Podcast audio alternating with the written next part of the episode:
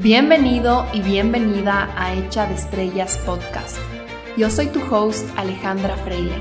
Este es un espacio para hablar de crecimiento personal, salud mental, emociones, relaciones, tu cerebro y muchísimo más.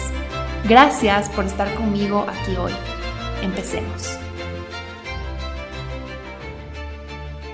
Hola con todos y bienvenidos al tercer episodio de esta trilogía Hoy día quiero hablar de los regalos más maravillosos que me llegaron cuando empecé a vivir con mi novio.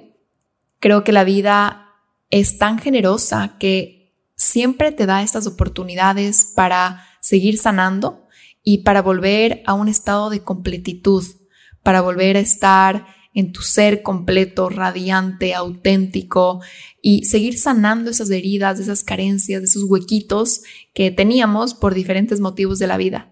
Creo que la vida siempre nos da la oportunidad en el momento en que estamos listos.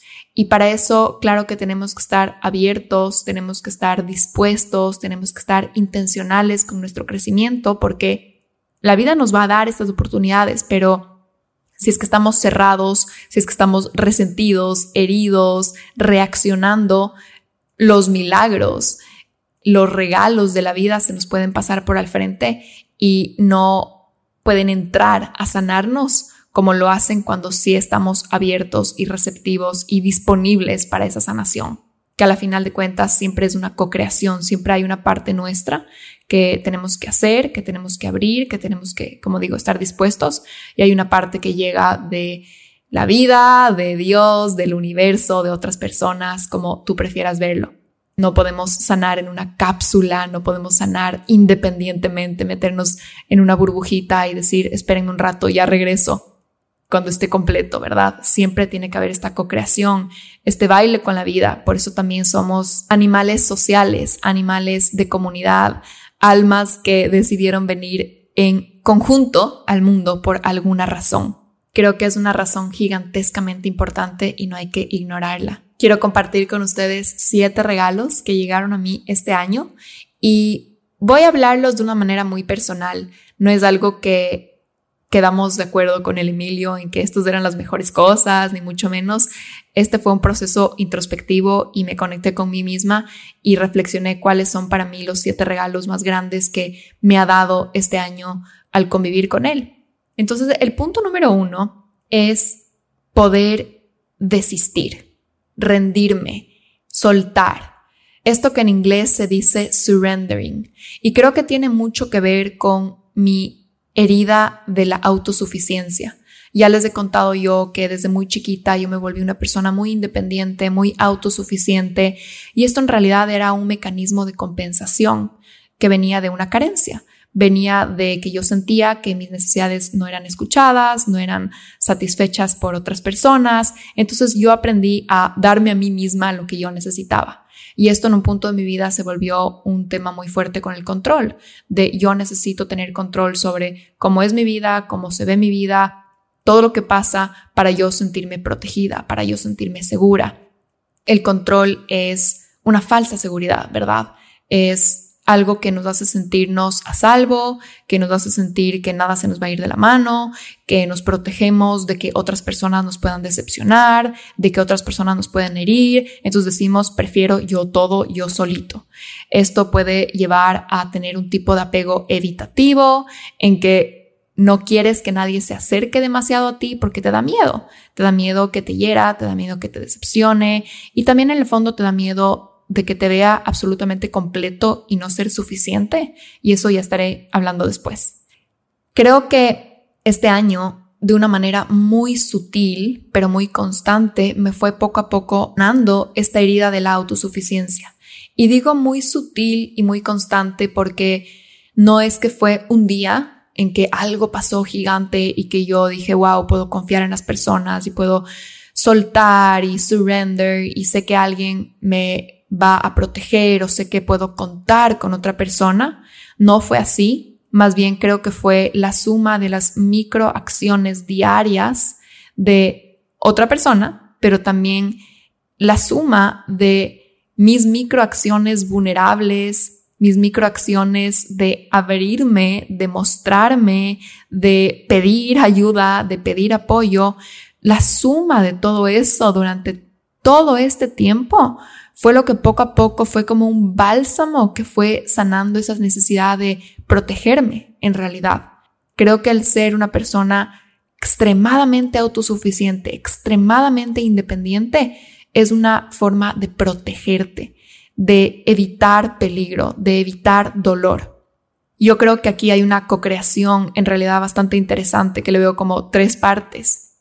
Mi parte, mi rol en esta co-creación es mostrarme insegura, mostrarme vulnerable, mostrarme entera no mostrar solo esta imagen que yo creo que en ciertos momentos de mi vida yo quería mostrar al mundo. Entonces era como cada vez que estoy con una persona, que estoy interactuando con alguien, tengo que mostrarme súper coherente, súper lógica, súper estable, tengo que mostrarme segura, confiada, todas estas cosas. Entonces es un poco cansado estar todo el día así.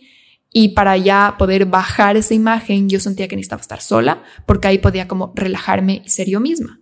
Entonces, el momento que viví con una persona, me permití, o sea, dejé que esta persona vea todo de mí, porque es imposible durante un año entero mantenerte en esa imagen, qué cansancio, o sea, probablemente me hubiera enfermado. Creo que si pasas una vida entera mostrándote de una forma o manteniendo una imagen, lo más probable es que te enfermes porque hay un sobreesfuerzo gigantesco y que te desconectes por completo de ti y que tampoco crees relaciones profundas porque si es que estás vinculándote desde una imagen exterior, sería desde una superficie y no desde el centro de tu corazón, que al final es un lugar muy vulnerable, ¿no? Esa autenticidad interna. Para crear esas conexiones profundas tienes que mostrar todos los lados de ti.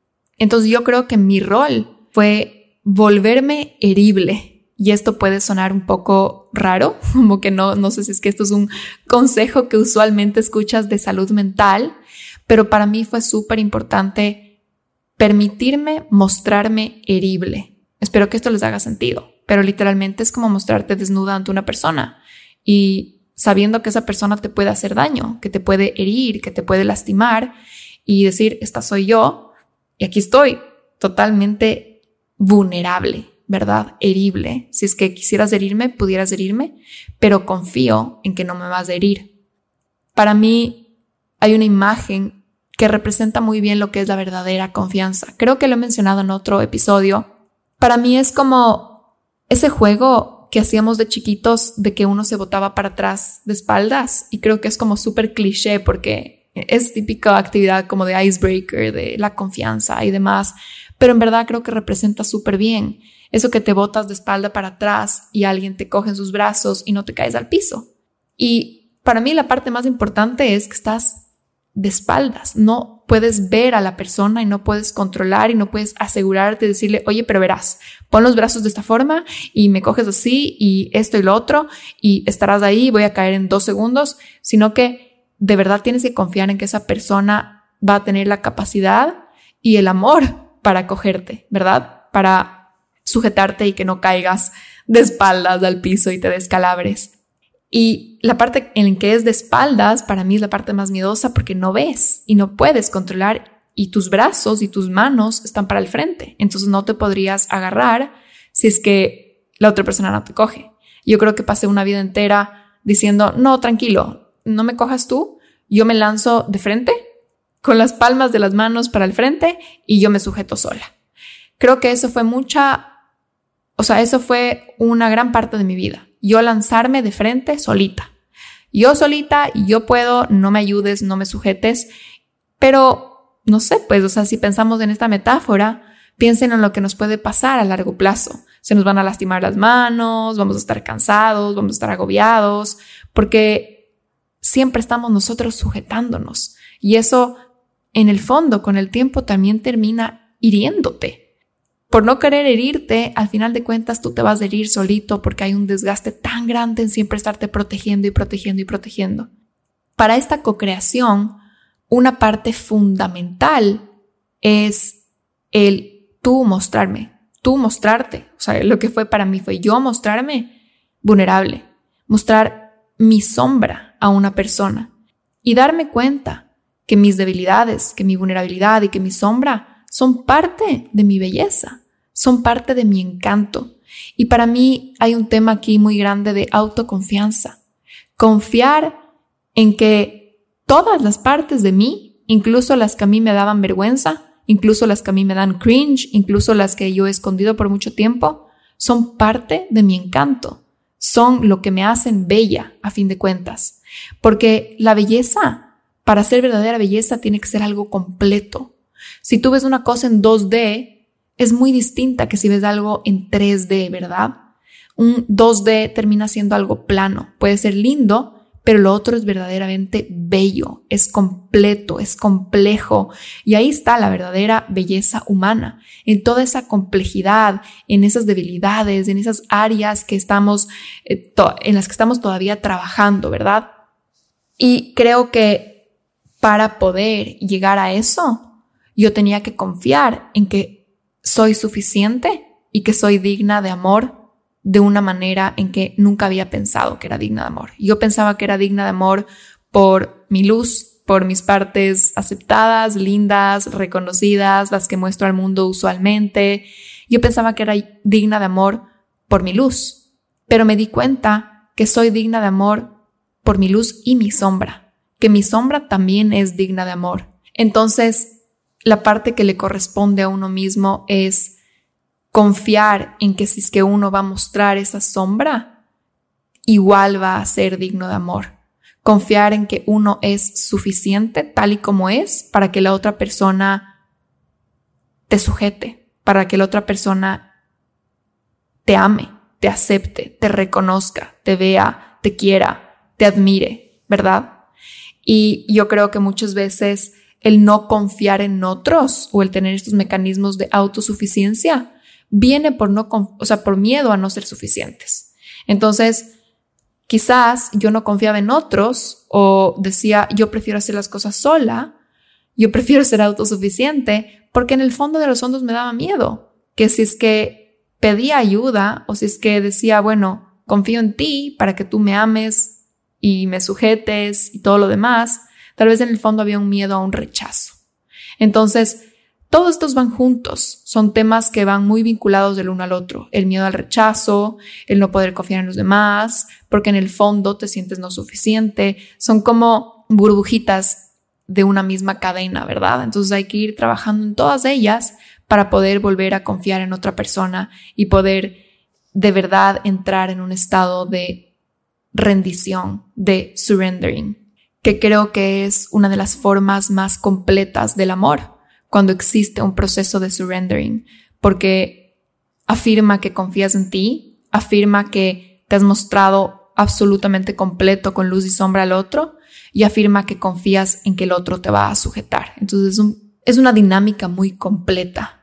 Y en esta co-creación, esa es mi parte, pero también hay una parte de el otro, confiar en el otro, y aquí viene mucho eso, eso que hablaba en otros episodios de confiar en que el otro es capaz de sujetarte, confiar en que puedes contar con el otro, confiar en que el otro es fuerte, en que el otro sabe cuándo vas a caer, en que el otro conoce tus necesidades, en que el otro te respeta. Y eso sí le corresponde al otro. Entonces, por eso es una co-creación esto. No puedes micromanage y no puedes decir, a ver, pero sujétame de esta forma, ¿no? Como, como decía anteriormente.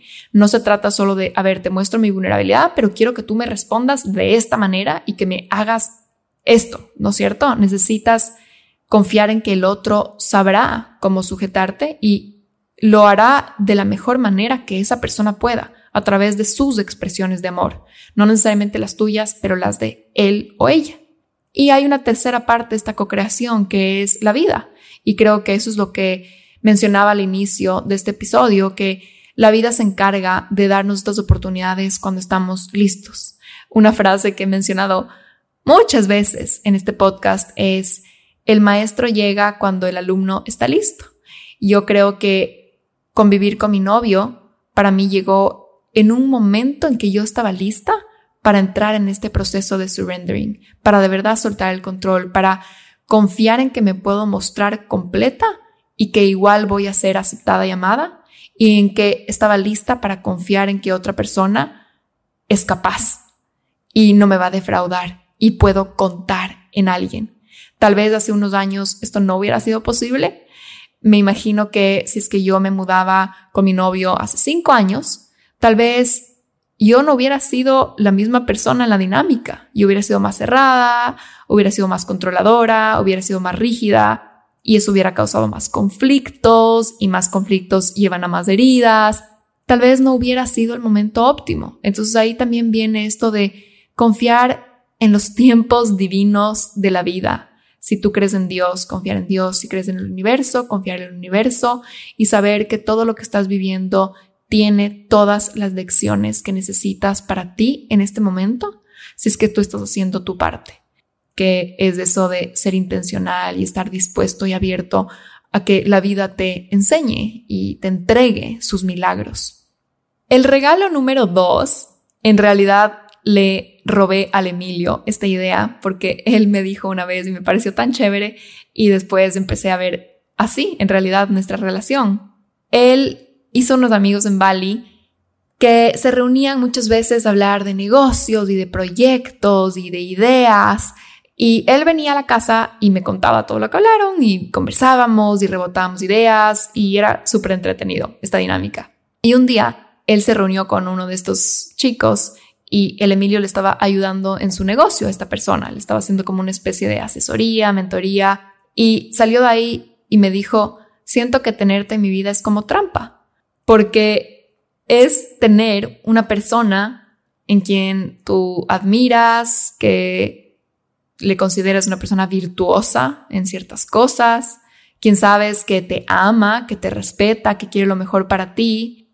Y me decía, en verdad se siente como trampa tenerte o sea, él se conectó con esta persona y decía, esta persona no tiene una novia, esta persona no está viviendo con alguien, está viviendo solo.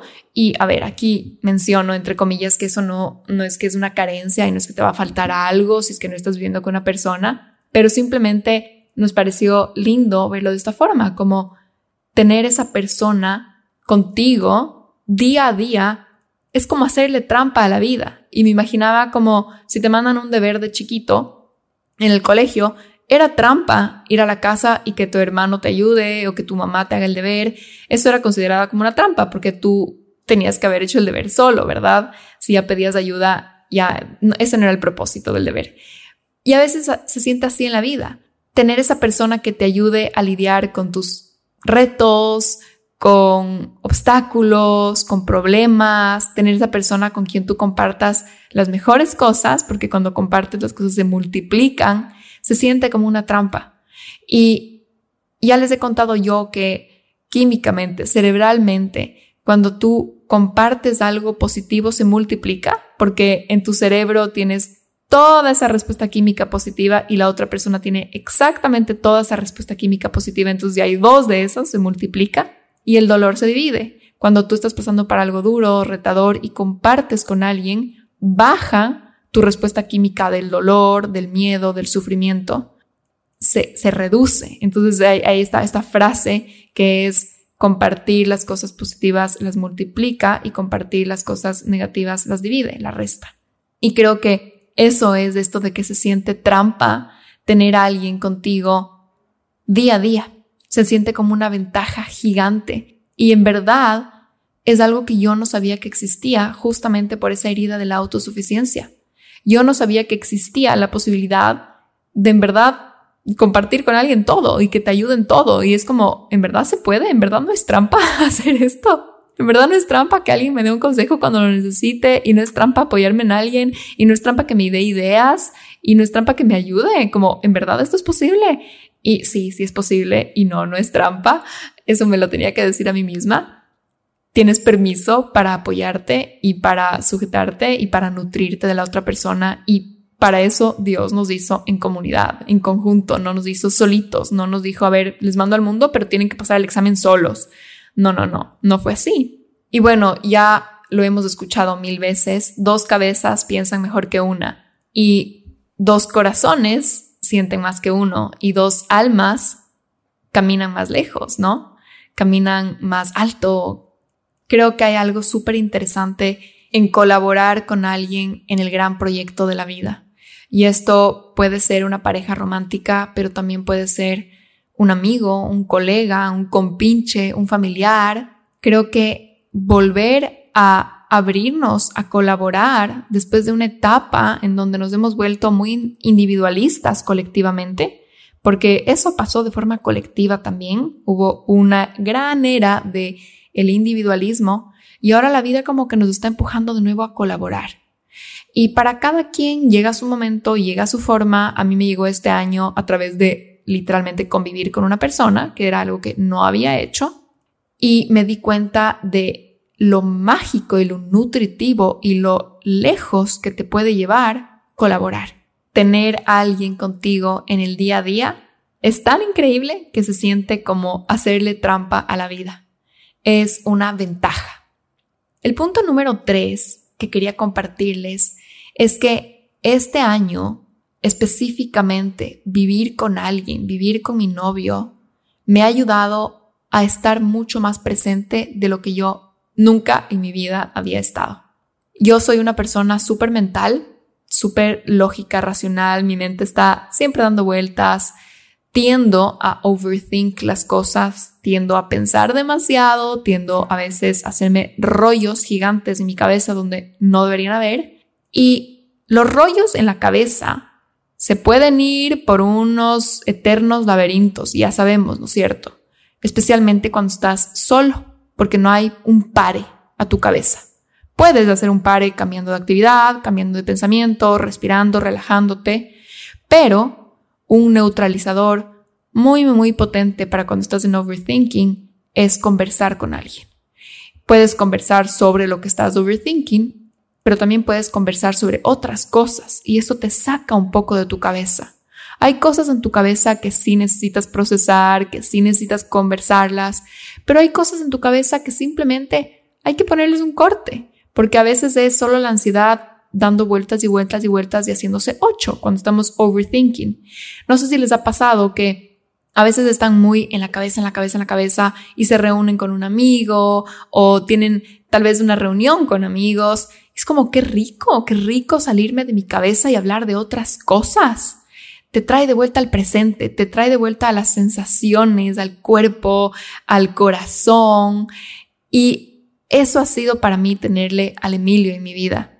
Me ayuda a volver al presente todo el tiempo porque compartimos el día a día. Y no es que pasamos pegados del día a día, pero sí tenemos como varios momentos del día en donde conversamos, en donde compartimos, en donde nos reímos, en donde hay tacto físico, en donde hay un abrazo, en donde hay hablar de otras cosas que no se trata de uno mismo o de él o de nosotros, sino de temas en general, como hablar de temas, tener conversaciones pueden ser superficiales, pueden ser chistosas, pueden ser profundas, pueden ser existencialistas, pero eso te saca mucho de ese rollo mental en el que a veces te metes. A mí me ha de verdad traído como un cable a tierra al presente el convivir con el Emilio. Yo tiendo a irme mucho por los aires, tiendo a imaginar mucho, a estar mucho en mi cabeza y ha sido tan sanador tener un cable a tierra que es un hombre aquí a mi lado, un cuerpo físico aquí a mi lado, un corazón latiendo, caliente, aquí que me traiga de vuelta a, al hoy, a sentir, a acordarme que estoy viva, que estoy presente, que estoy aquí, en el aquí y el ahora.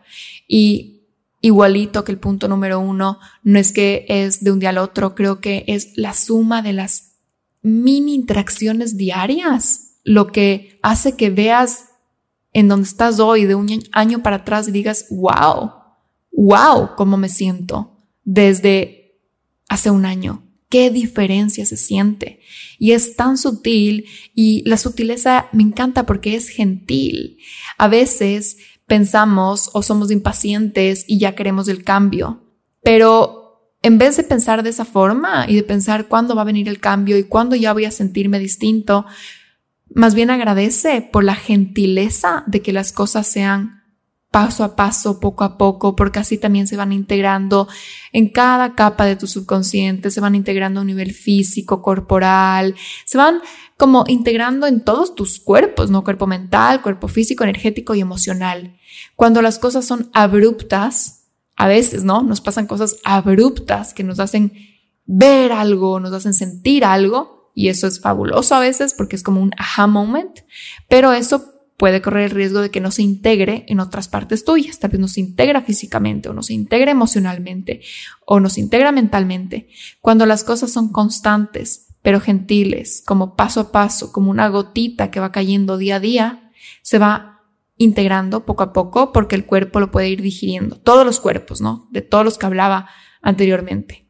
Y yo veo así todos los regalos que me trajo el convivir con el Emilio, los veo mucho de esa manera no han sido unos regalos gigantes que llegaron a mi puerta empacados, sino que fueron como unos micro regalos diarios chiquititos, súper suaves, súper gentiles, que si los sumo me terminan dando como un, un regalo gigantesco. El regalo número cuatro, que este es mi favorito y este sí es uno que lo hemos hablado muchísimo con el Emilio y los dos lo vemos como un regalazo de la vida, es que desde que empezamos a vivir juntos, se ha magnificado nuestra lealtad y nuestra complicidad como pareja. Yo creo que la lealtad y la complicidad funcionan en niveles y lo correcto a mi forma de pensar, lo sano es que primero la lealtad sea contigo mismo, la complicidad sea contigo mismo, ser tu aliado primero, después con tu pareja con esa persona que decides compartir tu vida si es que es algo que quieres para tu vida.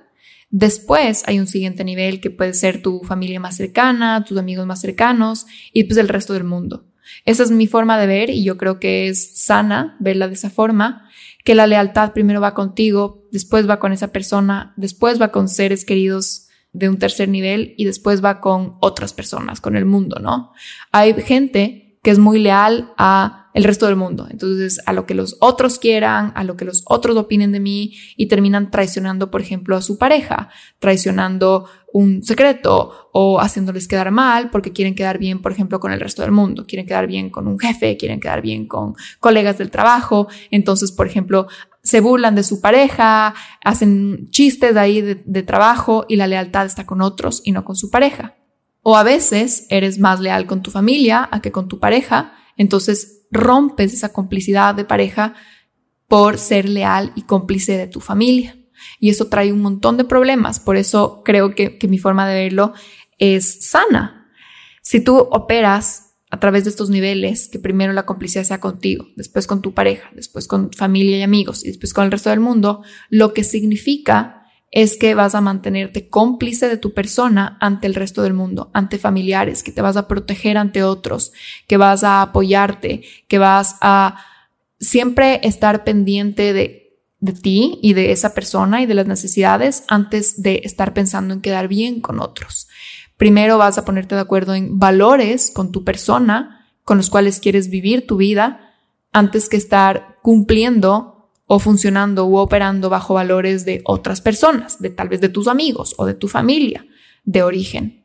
Y para nosotros este año se vio muy, muy, muy de complicidad entre los dos y de lealtad a los dos porque, bueno, nos fuimos a vivir por todo el mundo y, y decidimos muchas cosas entre los dos, pero también porque en realidad hubieron muchas oportunidades para defendernos el uno al otro y para mostrarnos muy cómplices de las elecciones que el otro había hecho frente al mundo. Nos defendíamos, nos protegíamos, nos admirábamos, nos respetábamos hacia los ojos del mundo. Y esto creó entre nosotros una lealtad súper sagrada, una lealtad inquebrantable que se siente como un verdadero equipo. Y esto para mí es gigante porque aumenta mi confianza en nuestra familia, que ahora somos los dos, aumenta mi sentido de estar a salvo en esta familia, aumenta el poder yo también de desnudarme ante él, como hablaba en, en, el punto número uno, mostrarme vulnerable, mostrar mis debilidades, porque sé que él no va a ir y los va a regar en el mundo. Sé que él no va a ir y se va a burlar de mí con amigos o con familia. Sé que no me va a traicionar no va a traicionar mi confianza. Y eso es porque hemos elegido poner nuestra lealtad primerito en nosotros. Y este año de convivencia nos dio ese regalo de magnificar esa complicidad, magnificar esa lealtad, ¿Se acuerdan que en el primer episodio de esta trilogía yo hablaba de que convivir con alguien simplemente magnifica lo que ya hay, pone una lupa a las cosas que ya hay. Y nosotros teníamos un sentido de complicidad entre los dos, teníamos mucha lealtad entre los dos, teníamos una fuerte amistad. Pero este año de convivencia ha magnificado y ha potencializado esa amistad y esa lealtad.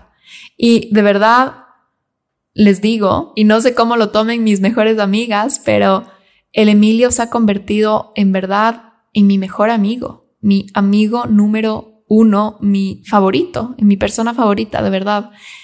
Compartimos muchísimas cosas, le puedo contar todo, nos matamos de la risa, nos divertimos, podemos llorar el uno con el otro, nos divertimos muchísimo.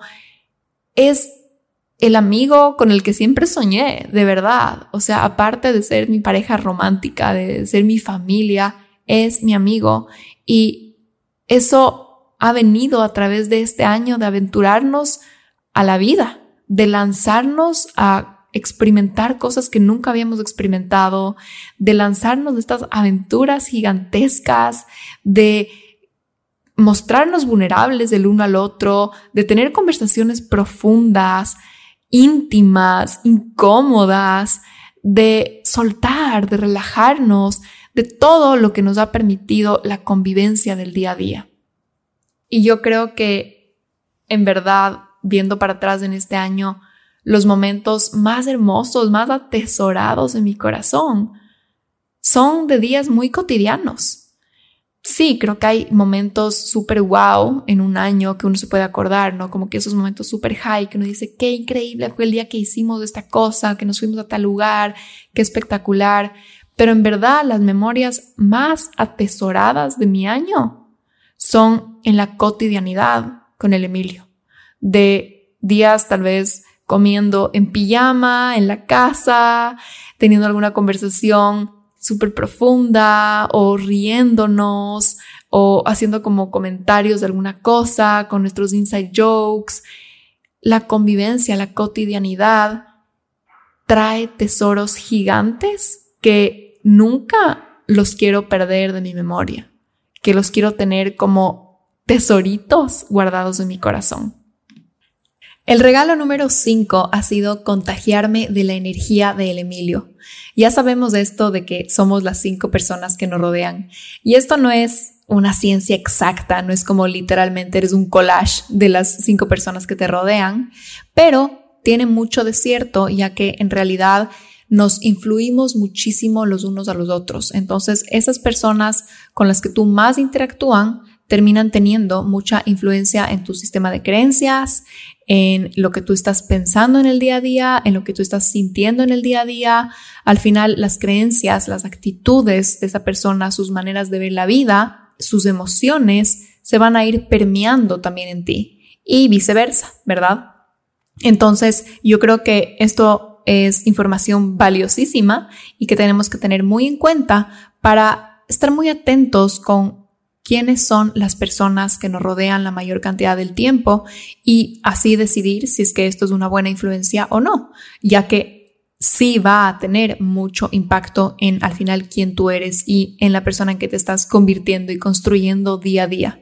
Afortunadamente para mí esto es una excelente noticia porque yo admiro y valoro muchísimo la persona que es del Emilio y creería que si es que tú estás conviviendo con tu pareja, probablemente es porque también le admiras, también le consideras una persona virtuosa, también te gusta su, forma de pensar, su forma de ver el mundo, entonces estarás probablemente contenta de que eso se te contagie, ¿verdad? Si no, no estarías viviendo con esa persona. Para mí ha sido en verdad muy sanador tener la energía del Emilio a mi alrededor por todo este año y de verdad que lo considero un regalo gigante porque es una persona súper positiva, es una persona que tiene una actitud bastante optimista de la vida, tiene un sentido del humor súper prendido todo el tiempo, es una persona como muy ligera, muy easygoing, la gente en general le considera como de sangre cálida, sangre caliente, es esas personas como fáciles de querer.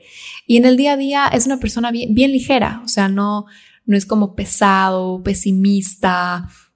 Entonces ha sido para mí en verdad delicioso tener su energía disponible todo el tiempo. También eres un hombre que tiene mucha, mucha, mucha energía disponible. Tiene mucha capacidad de trabajo, de concentración, le gusta hacer cosas, siempre está motivado por hacer planes, por trabajar, es súper disciplinado, súper entregado a las cosas que hace. Entonces, esa manera de ser y su, su energía con la vida, su forma de ver la vida, poco a poco también se ha ido como permeando en mi sistema y creo que me he contagiado mucho de su actitud sobre todo. Creo que ha sido un trabajo mutuo, creo que yo también le he contagiado mucho de mis cosas y hay estos estudios que demuestran que los viejitos que viven toda una vida juntos, al final de la vida, terminan pareciéndose mucho físicamente. Y eso es porque sus eh, expresiones faciales, o sea, cuando uno sonríe, se le hacen arrugas en algún lugar, cuando uno frunce, se le hacen arrugas en algún lugar. Entonces, si tú compartes muchas experiencias emocionales con alguien, años de años de repetir esas expresiones faciales, al final de la vida te terminas pareciendo mucho físicamente. Incluso como tenemos las neuronas de espejo, sin darnos cuenta, estamos como mimicándonos los unos a los otros, incluso la postura, la forma de caminar, las diferentes expresiones, microexpresiones que uno hace cuando habla, terminas influyéndote más de lo que crees. Y hay algo interesantísimo en el cerebro de que cuando tú sientes una emoción, tú haces una expresión, ¿verdad? Como que si estás feliz, sonríes, pero también hay un feedback al revés cuando tú sonríes, también le comunicas a tu cerebro que estás feliz. Entonces, si sonríes, tu cerebro interpreta como que estás feliz.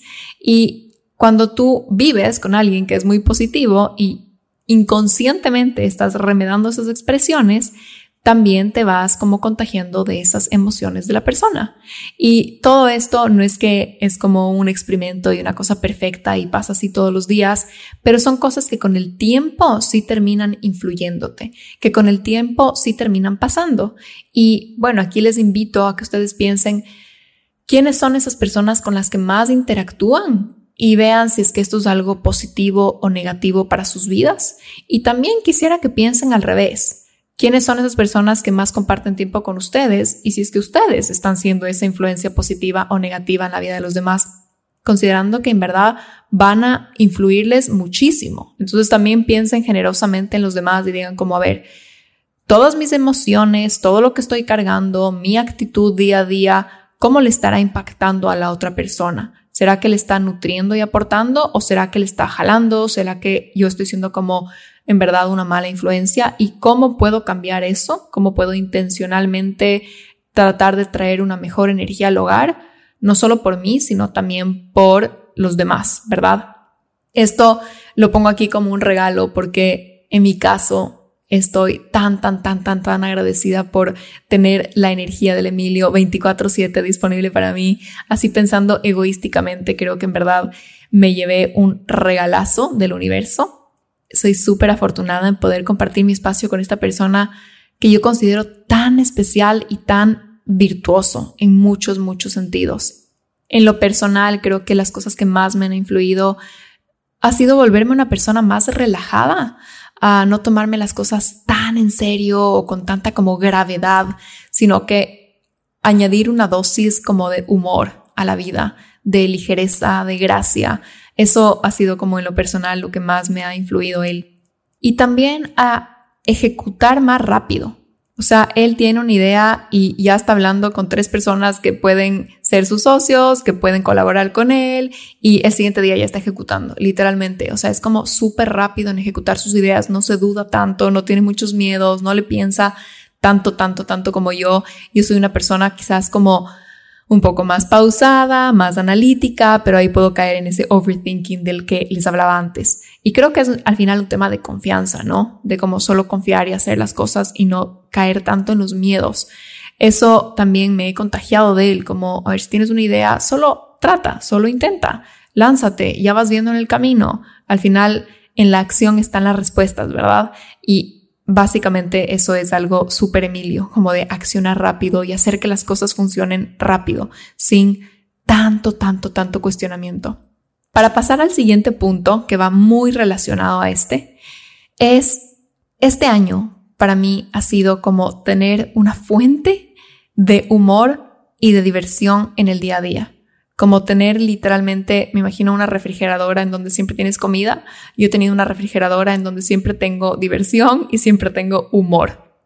Como les decía en el anterior punto, el Emilio es una persona de súper buen sentido del humor. Como no es que está burlándose todo el día y haciendo chistes todo el día, pero tiene un muy buen sentido del humor. El humor es un ingrediente crucial en su vida. Y sí, o sea, sí hace bastante chistes y sí se burla bastante, pero eso también me ha ayudado porque como él se burla con tanta ligereza de las cosas y le ve como en verdad chistosas algunas cosas, también me ha ayudado a salir de mis cucos internos, porque cosas que me causaban inseguridad y él se ríe y él me hace chistes y como chistes muy cariñosos, no de una burla crítica, fea, también me ha ayudado a mí como que a relajarme con esas cosas y a yo reírme más de mí misma. Incluso muchos de nuestros inside jokes creo que son alrededor de como que estas idiosincrasias que yo tengo, que él tiene y que solo le vemos como lindo, como tierno, como adorable en verdad de la otra persona y no como una fuente de vergüenza o alguna cosa así. Y también lo que decía de la refri, que hay mucha diversión. Cuando tú vives con una persona, en verdad, tienes siempre un plan. Cualquier cosa se puede volver un plan.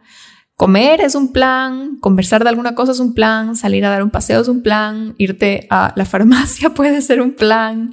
O sea, de verdad que de las cosas más cotidianas puede haber un montón de diversión cuando compartes con alguien que es tu amigo. O sea, ustedes saben que cuando uno está con un amigo, no es que tienes que tener un plan súper elaborado. A veces con el amigo haces cosas súper comunes, pero ya es buen plan. Entonces, para mí ha sido como un descubrir gigante, como qué increíble, la vida puede ser así de divertida en el día a día, porque compartir con alguien en verdad es súper chévere y es divertidísimo. Entonces, ha subido muchísimo, creo que en 10x, el gozo en mi vida. Y es algo que yo quería mucho, que yo en verdad trabajaba mucho y no creo que hay como trabajar en esto, pero que yo intencionalmente como pedía y manifestaba más gozo en mi vida.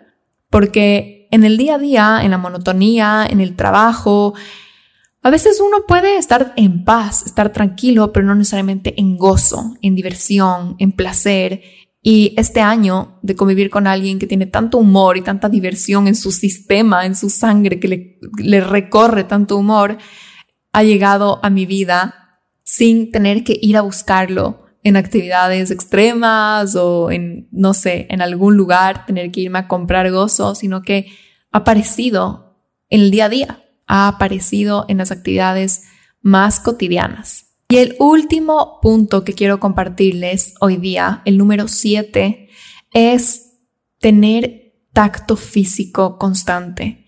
Creo que en algunos episodios de este podcast he mencionado el impacto de el tacto físico en nuestro sistema nervioso, en nuestra salud emocional, en la salud del corazón, en la salud física, literalmente. Como decía, somos animales sociales y hay muchos procesos biológicos que se regulan a través del físico.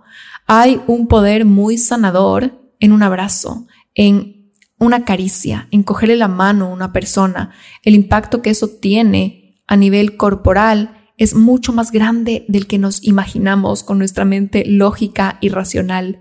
Por eso muchas personas, por ejemplo, disfrutan tanto la compañía de una mascota o sienten que les ayuda mucho a regularse emocionalmente porque con una mascota usualmente tienes mucho contacto físico.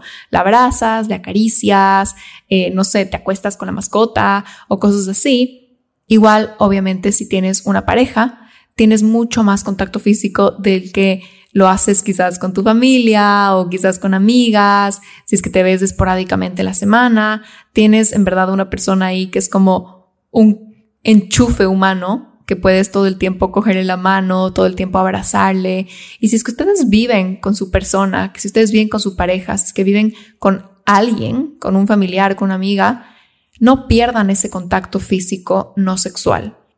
Esfuércense, sean intencionales en todo el tiempo tener ese contacto físico porque regula, o sea, es muy sanador internamente, pero también te conecta con la persona. también te conecta a niveles a veces que la mente no te conecta, te conecta de una diferente manera y te hace sentir en casa, te hace sentir a salvo, te hace sentir segura, te hace sentir que todo está bien. Y son cosas que a veces no podemos entender, pero sentimos. Puede que esté pasando mucho, mucho, mucho en tu vida y que sientas que hay muchos problemas, pero un abrazo de una persona correcta y un abrazo dado de verdad con el corazón te hace sentir a salvo. Y eso es todo lo que necesitas para poder a veces atravesar esos problemas por los que estás pasando. La vida está llena de cosas, llena de retos, es como una montaña rusa, pero tener a nuestros seres queridos a nuestro alrededor y trabajar porque esas relaciones sean nutritivas, sean de verdadero amor, de verdadero respeto, de armonía, no tiene precio. En realidad, yo creo que es una de las mejores inversiones de la vida, trabajar en tus relaciones, porque el retorno es inmedible. El retorno no puedes tú cuantificar lo que va a significar en tu vida como decía, a nivel mental, emocional, físico, de salud y muchísimo más. Para mi buena suerte, uno de los lenguajes del amor principales del Emilio es el tacto físico. Él es una persona que en verdad siempre está como abrazando, siempre está como acariciando a todo el mundo, no solo conmigo. Él siempre está extendiendo su mano, dando abrazos, dando como palmadas en la espalda a la gente. Entonces tengo yo la buena suerte de que eso se le da súper natural y yo no lo tengo que buscar tanto. Y también creo que me ha hecho a mí ser mucho más física con mis seres queridos. O sea, ahora como automáticamente, en verdad, como siempre busco sus abrazos, siempre busco como que tocarle a la otra persona, mucho más de, de lo que lo hacía antes. Y creo que también es porque ahora me siento más cómoda con eso, como que ya se me viene mucho más natural, es más familiar y me encanta, me encanta que eso también se me ha permeado, que es, en eso también me ha influido. Entonces, ese es el último punto que quería compartir con ustedes hoy. Ha sido súper sanador físicamente para mí tener ese contacto humano todo el tiempo, ese cable a tierra, ese grounding con un ser humano tan increíble del cual estoy súper enamorada. Y en verdad, quería compartirles estas cosas porque creo que todas ellas igual son lecciones de cierta manera, creo que en todas ellas igual hay una parte que uno tiene que poner, una parte que uno tiene que crear para que se pueda manifestar esa co-creación, ¿no? De la que hablaba. La mayoría de regalos son así en la vida. Creo que no tenemos que ser víctimas y echarnos para atrás y decir, ojalá me lleguen estas cosas, sino que verdaderamente ver qué podemos poner nosotros de parte y en qué podemos aportar. La vida se va a encargar de darnos justo lo que necesitamos en el momento perfecto. O al menos así lo veo yo. Esa es mi filosofía de vida. Espero que este episodio les haya gustado, espero que les aporten sus vidas, espero que les haya inspirado y si es que creen que alguien se puede beneficiar de él, no duden en compartirlo, en mandarlo, también me pueden mandar mensajitos si es que tienen algún comentario, algún feedback, yo feliz de la vida les leo siempre. Les mando un abrazo muy grande y ya nos estaremos escuchando en el próximo episodio.